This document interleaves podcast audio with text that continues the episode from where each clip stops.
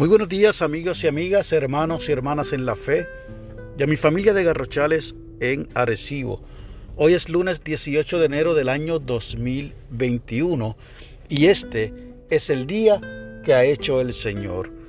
Para algunos es día feriado ya que se celebra el natalicio de Martin Luther King Jr., un hombre que vivió el Evangelio de Jesús y vivió el Evangelio como Jesús en la calle, con los marginalizados, con los pobres, en defensa de los negros, como lo hizo Jesús en defensa de aquellos y aquellas que la sociedad echaba a la orilla.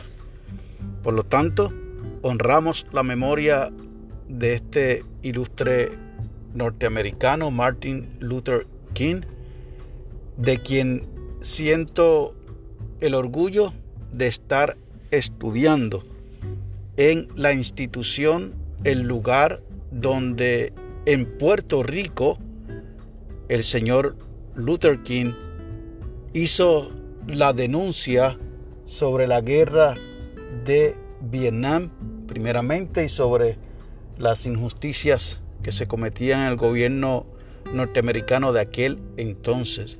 Sí, esas palabras las dijo MLK, como dicen por ahí abreviando su nombre, en la capilla del Seminario Evangélico de Puerto Rico y allí el doctor Justo González, un gran teólogo de ascendencia cubana, fue el intérprete del momento. Hoy la lectura del aposento alto nos llega desde Pensilvania en los Estados Unidos de la señora Abigail Gary y ha titulado la misma Vale la pena el esfuerzo. Nos invita a que leamos del Salterio, Salmo 145, versos del 3 al 21, y nos regala el verso 18 de esa porción, la cual leo en Reina Valera contemporánea.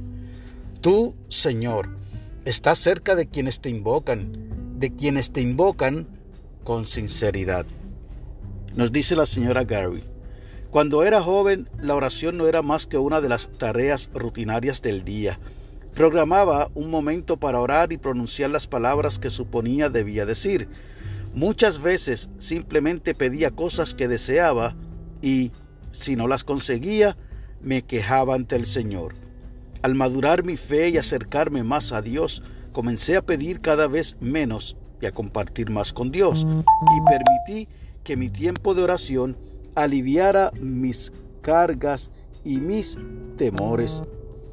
Descubrí que orar podía ser refrescante, especialmente cuando no le hablaba a Dios sin parar, sino que hablaba con Dios. Ahora tengo más años y he comprendido que lejos de ser una tarea rutinaria más, la oración es como pasar tiempo con un querido amigo. La necesidad de hablar es, a menudo, menos importante que el estar juntos. Trato de hablar menos y escuchar más, y me deleito en el gozo de estar con mi Señor. Continúa diciendo la señora Abigail Gary. Dios escuchará y responderá nuestras oraciones en todo momento, a pesar de lo que hicimos en el pasado o en la circunstancia actual de nuestro caminar espiritual. Lo único que debemos hacer es presentarnos, dejar fuera las distracciones y abrir el corazón. No siempre logro escuchar a Dios, pero aprendí que siempre vale la pena el esfuerzo. La oración sugerida como parte de la lectura devocional del aposento alto es la siguiente. Bondadoso Dios, gracias por estar siempre con nosotros y nosotras. Ayúdanos a recordar que tu amor es constante e incondicional. En el nombre de Jesús oramos. Amén. Y el enfoque de la oración es que oremos por quienes se sienten solos y solas. Y el pensamiento para el día, mediante la oración, puedo experimentar el amor de Dios. No hay mucho que añadir a esta ilustración sencilla pero profunda que nos comparte esta hermana desde el estado de Pensilvania. Todos y cada uno de nosotros debemos reconocer que la oración es la llave que abre las puertas del cielo, que la oración es el vehículo que tenemos para llegar a comunicarnos con nuestro Dios. Pero en ocasiones nos preocupamos por buscar palabras de domingo, como decimos por acá en Puerto Rico. Y sin embargo, en la sencillez, en la simpleza de una conversación con Dios, está la victoria. Posiblemente, como bien dice esta colaboradora, hay ocasiones en que no escuchemos a Dios. Ayer predicábamos precisamente sobre eso en 1 Samuel 3 del 1 al 10, donde se decía o se dice en la palabra de Dios que había escasez de su palabra, que no había visión ni revelación. Y algunos escritores entienden que hasta el periodo pudo haber sido de 300 años.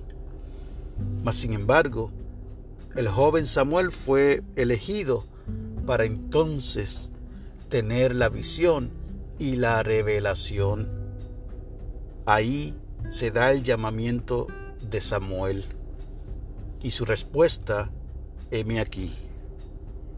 Así que la oración puede ser en efecto, como sabemos que lo ha sido, ese instrumento que definitivamente permite que podamos tener la visión y la revelación del plan de Dios para nuestras vidas.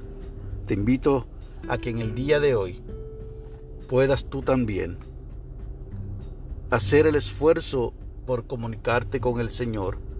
Habla con Él como si fuera un amigo, de manera que tus cargas puedan ser sostenidas por Él en sus brazos. Pero por sobre todas las cosas, que tú puedas sentir que al afirmar la presencia del Señor con sinceridad, tú vas a experimentar el amor de Dios. Que Dios te bendiga y que haga resplandecer su rostro sobre ti y sobre los tuyos.